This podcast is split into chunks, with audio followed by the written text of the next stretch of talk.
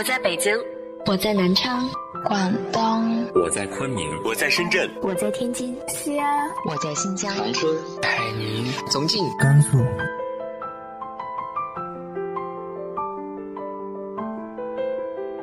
这里是 FM 幺八零八四，昨天的你的现在的未来，我是主播背着吉他的蝙蝠女侠。无论你在哪儿，这里都有我的温暖等你。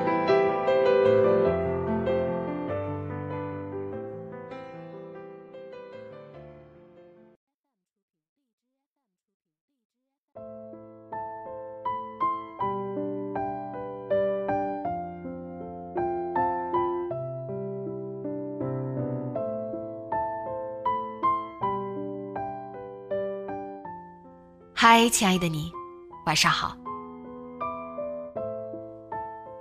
科尔就这样离开了吗？主人公又将怎样说再见呢？今天继续为大家带来的是来自于陆河的长篇小说《我们都一样孤独无依》。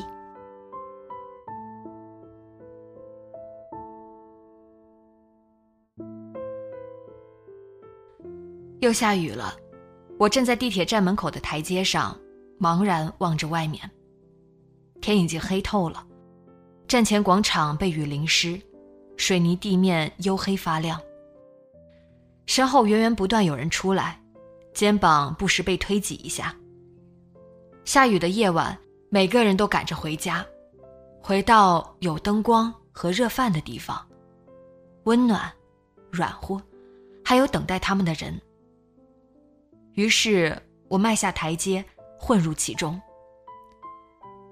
雨比想象的小得多，雨丝无声无息地飘落，被路灯染成黄色的细丝。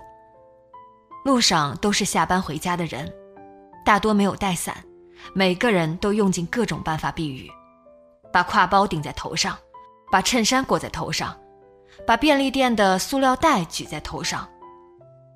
什么都没有的，就把仅有的双手捂在头上，费这么大劲，只为避开这点小雨，几乎令人感动。这才是正常人吧？只有我这种每天浸在冰冷漆黑的水里的人，才会不在乎落在自己身上的雨。久而久之，连避雨这么简单的事都不会了。除了淋得湿透、瑟缩颤抖。还能有什么结果？自作自受。这个世界似乎就是以这样诡异的方式向我报复的。走过两个路口，路上人越来越少，最终只剩下我。路上空荡荡的，下过雨，柏油路面似乎变软了，鞋底踩上潮湿落叶的声音也是软软的。空气被雨水洗刷的洁净透明，飘忽着落叶的淡淡苦味。不知什么地方传来隐隐的钢琴声，似乎是贝多芬的第三钢琴协奏曲。弹得不那么得心应手，时断时续的，中间还弹错了几处。但其中似乎有什么东西很动人，孤独，类似召唤的孤独。以及类似遗弃的陪伴，我停下来，仰头静听，纤细轻盈的钢琴声在细雨和夜色中回荡，似乎把被掩埋的什么东西挖出来，在雨水中冲洗干净。一瞬间，这座城市里所有那些无望的渴望，都变得清晰。科尔，我下意识摸出手机，拨打那个拨落无数次的号码。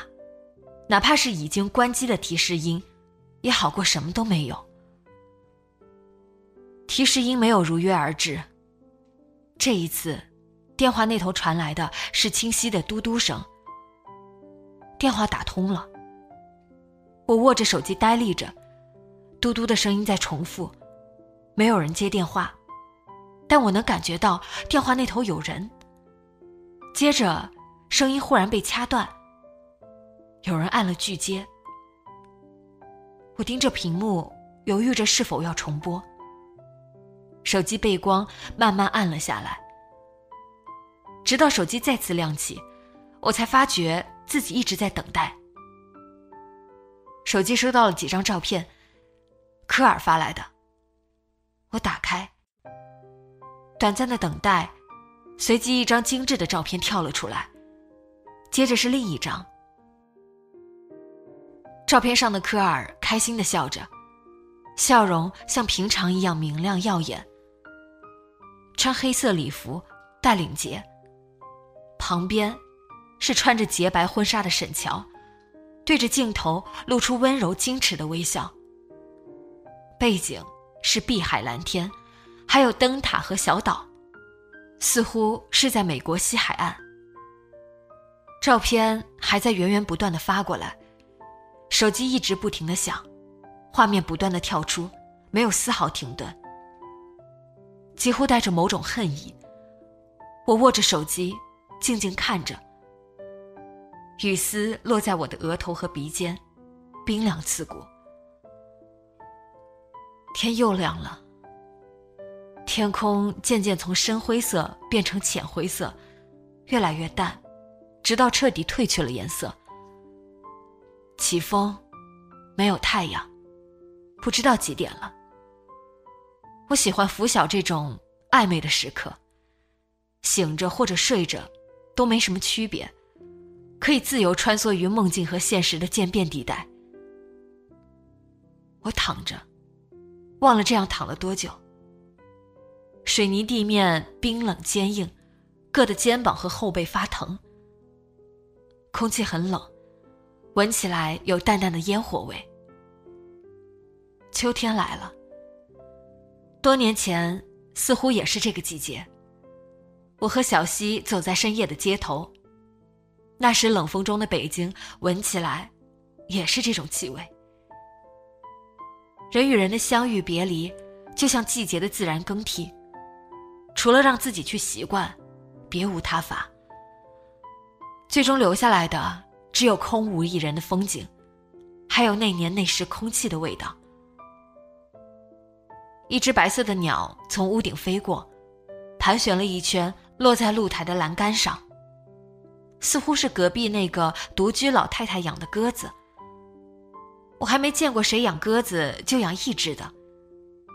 可怜的鸽子，一直也没有离他而去。他踩着栏杆踱步，一边灵巧地转动脑袋，脚上的金属牌子碰到了栏杆，发出叮叮当当的声音。接着，他低头啄了啄金属牌子，扇动宽大的翅膀。朝对面屋顶飞去，空气被搅动，又渐渐沉静下来。一片白色羽毛掠过我的头顶，旋转着落在旁边的水泥地面上。纤细的绒毛根根分明，在寒冷的空气中微微颤动。我伸出手，却够不着。过了片刻，那片羽毛再次飞起来。飘入起风的空中，我目送着那个淡淡的白影融入天际，直到眼睛感到一阵细微的刺痛。我闭上眼睛。某一刻，我听见门吱呀一声打开，有人走过来，扶着我坐起来，给我披了件衣服。软乎的针织衫，暖暖的，似乎还带着什么人的体温。接着，一双温暖的手搂过我的肩膀，抱着我。我闻到了熟悉的淡淡汗味。对不起，他说：“你是回来跟我道别的吗？”科尔没说话，只是用力抱紧我，埋下头。凉凉的鼻尖贴着我的脖子，无声的呜咽着。就像一只脆弱无助的小狗，他到底不是外星人。没有人能够永远像外星人一样活在这颗星球上。为什么？我说。沉默。我从洛杉矶回来的时候，原本只打算待半个月。过了好一会儿。他终于开口了。结果，却在河边等了两个月，每天都去，直到那天终于等到你。我想着，再待一个星期就走，只要你好好的，我不应该再打扰你。可你并不好，我就想着再待一个星期，没想到一下待了五个月，我已经不想走了。他一直在催我回去。原本打算九月份办婚礼，我拨开他的手，推开他。他看起来憔悴而悲伤。你一直在骗我。你一直跟他在一起。不是，我是到美国第二年，在纽约的同学会上遇到他。没多久。他就转学到洛杉矶，为了跟我在一起。如果不是他发照片给我，你是不是打算一直骗我？我原本是回去跟他分手。他低着头，声音更低了。我也绝对不能允许自己一直这样瞒着你。可是，和一个人在一起太久。会有很多意想不到的前值，很多身不由己的事。别说了，我忍不住打断他。别这样，可儿，别让我轻视你。他抬头看着我，目光脆弱的让我不忍去看。我转过脸去，望着露台旁边，墙上爬满了干枯的爬山虎。一片鲜红的叶子，在藤蔓上颤抖。秋天了，是该道别的时候了。这世上有那么多离别，各种各样，其他人照样能继续活下去，为什么我不行？能不能送送我，让我先走？我尽量让自己的声音轻松一些。虽然这里明明是我家，是不是很好笑？可我怎么也没办法看着你离开我。既然你回来了，就在这里送我走吧。说着，我站起来。科尔呆呆的看着我。依旧蹲在地上。再见，科尔。我说。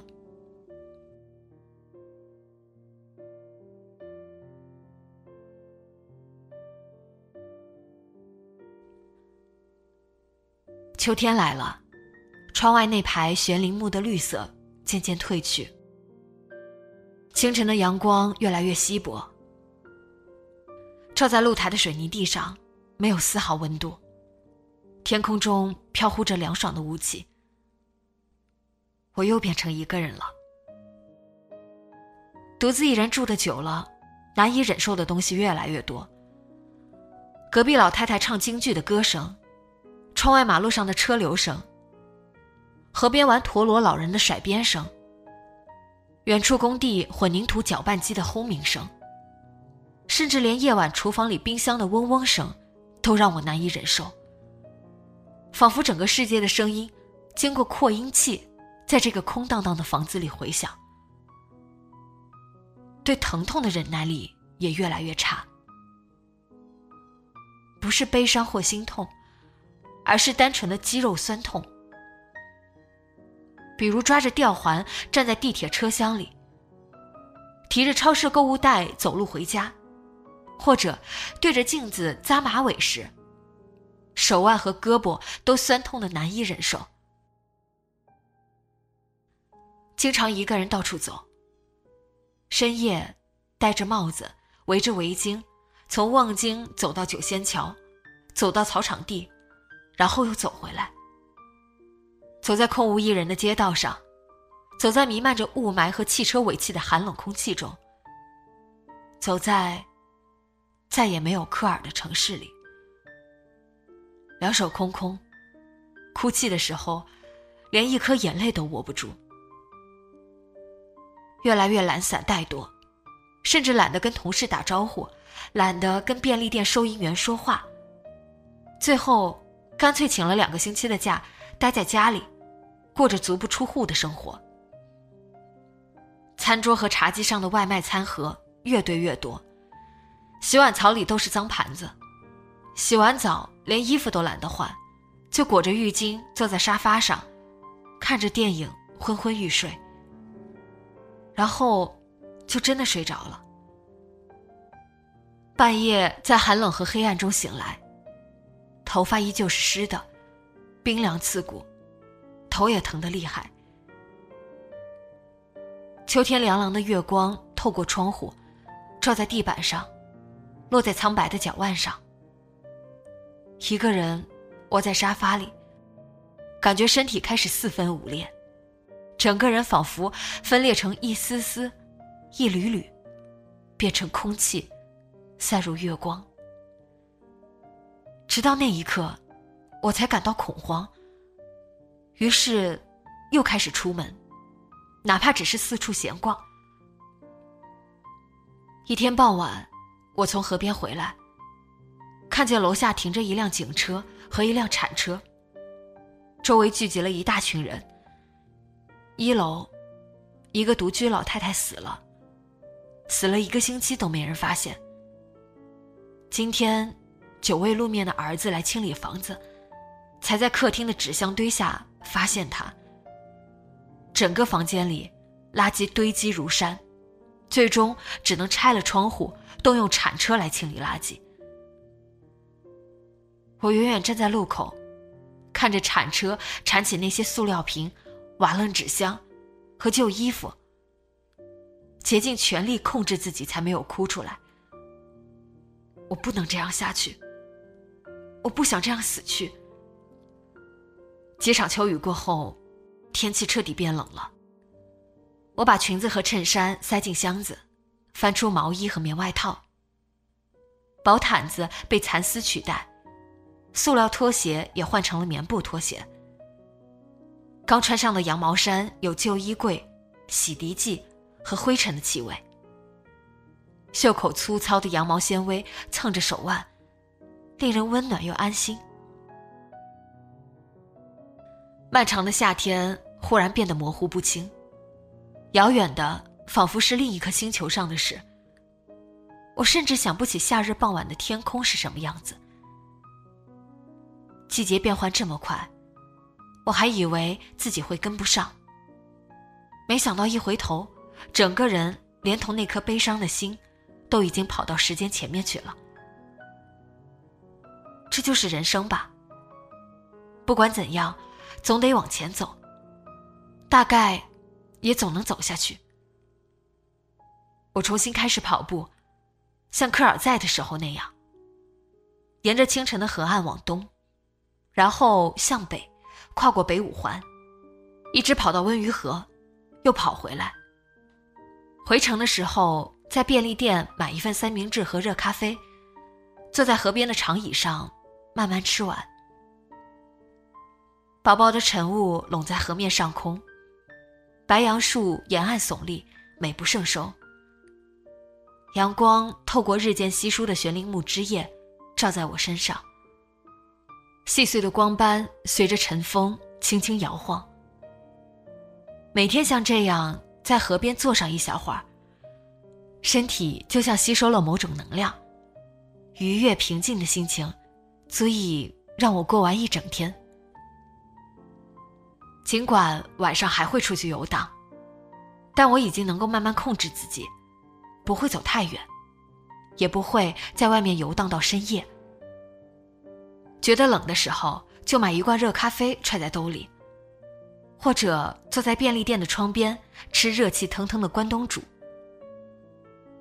寒冷的深夜，喝一碗热汤后走在路上，整个人暖乎乎的。仿佛连冷冽的空气都变成了内心的热汤，而我，则变成了火炉、烤箱，温暖软乎的房子。我把科尔留给我的那件针织衫，做成了一条围巾，跟原来那条袖子做成的围巾缝在一起。灰色的针织布搭配蓝黑色格子棉布，有一种意想不到的美感。厚厚的，软软的，围在脖子上非常暖和。偶尔一个人去爬山，穿上冲锋衣和登山鞋，戴上防风帽，甚至还会带拐杖，把自己全副武装起来。不是故意煞有介事，而是知道，没有了科尔，再没有谁可以依赖。登上山顶后，一个人静静坐着，眺望漫山遍野的红叶。和远处在雾霾中沉沉浮浮的城市，想起科尔的时候，依然会伤心。但那种悲伤已经没那么可怕了。不管怎样，至少他回来跟我道别了。我怀念这个夏天他给我的快乐，也珍惜那时爱他的心情。但我清醒的知道，这一生。我们再也无法像那时，在海边山顶那样，彼此依偎，相互取暖。我坐在山顶的风口，眺望远处的地平线，从心底向他诀别。一个暮秋的傍晚，我见到了一个不想见到的人——小溪生前的恋人，陆行。前一天，他给我打电话说想见我，我干脆利落的拒绝了。没想到第二天傍晚下班回家，他却在家门口等我。不知道他跟谁打听到地址的。之前我见过他一次，大一刚放暑假的时候，他特意从上海过来，跟小西一起坐火车回家乡。我们三个人在学校西门的云南餐馆匆匆吃了一顿饭。那时我第一次知道，小西有恋人，他们是高中同学，那时刚刚成为恋人。我打开门，冷淡的请陆行进门。暖气还没来，客厅里冷飕飕的。两个人在灯光昏暗的餐桌旁默然对坐。我没给他倒水。相比大学时，他看起来健壮结实的多，皮肤光洁，发型时髦，身上的米色风衣和白衬衫一看就很昂贵，整个人透着优雅精致的气息。显然，身边有女人在精心照顾他。我完全可以想象，那女人应该精通有氧操、香水和限量包。闲来会做戚风蛋糕和低热量饼干。我知道你不想见我，他低声说。说话的时候没看我，眼睛盯着桌上的一个脏玻璃杯。你找我有什么事？我直截了当的问，一心想着早点把他赶走。这个人连小溪的葬礼都没来参加。我给他打了好几次电话，最后他居然关机了。要不是当时伤心的精疲力竭，我恐怕会追到上海，拿刀架在他的脖子上，把他劫持过来。你一定觉得我很混蛋，那时我整个人都崩溃了，一心只想逃避，怎么也没办法看着他下葬。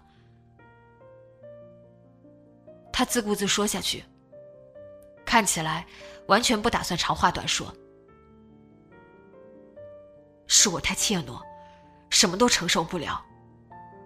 没有早点发现小溪，你到底有什么事？我打断他。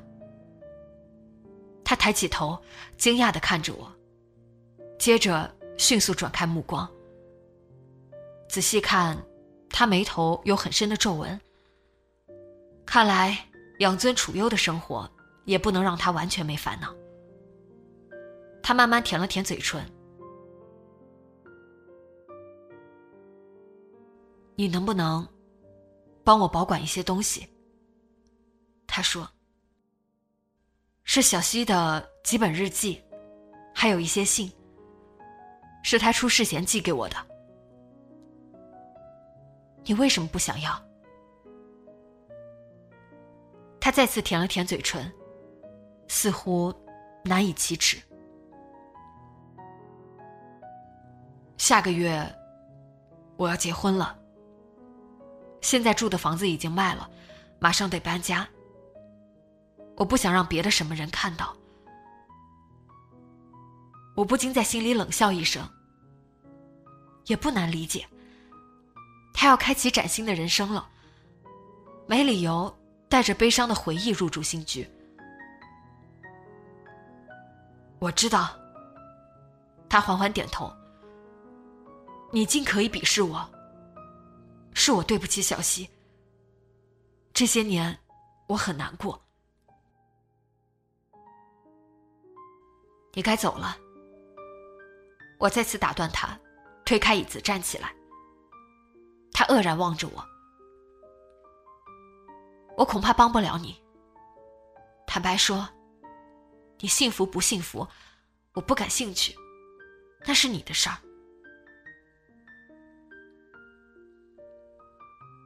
陆行讷讷的站起来，脸上露出受伤的表情。我别过头，朝门外抬了抬手。他朝门口走去，打开门的时候，停下来，回过头。书训，即便你不想要，我也绝不会抛弃那些东西。如果你还愿意考虑一下，就给我打电话。我会在北京等三天。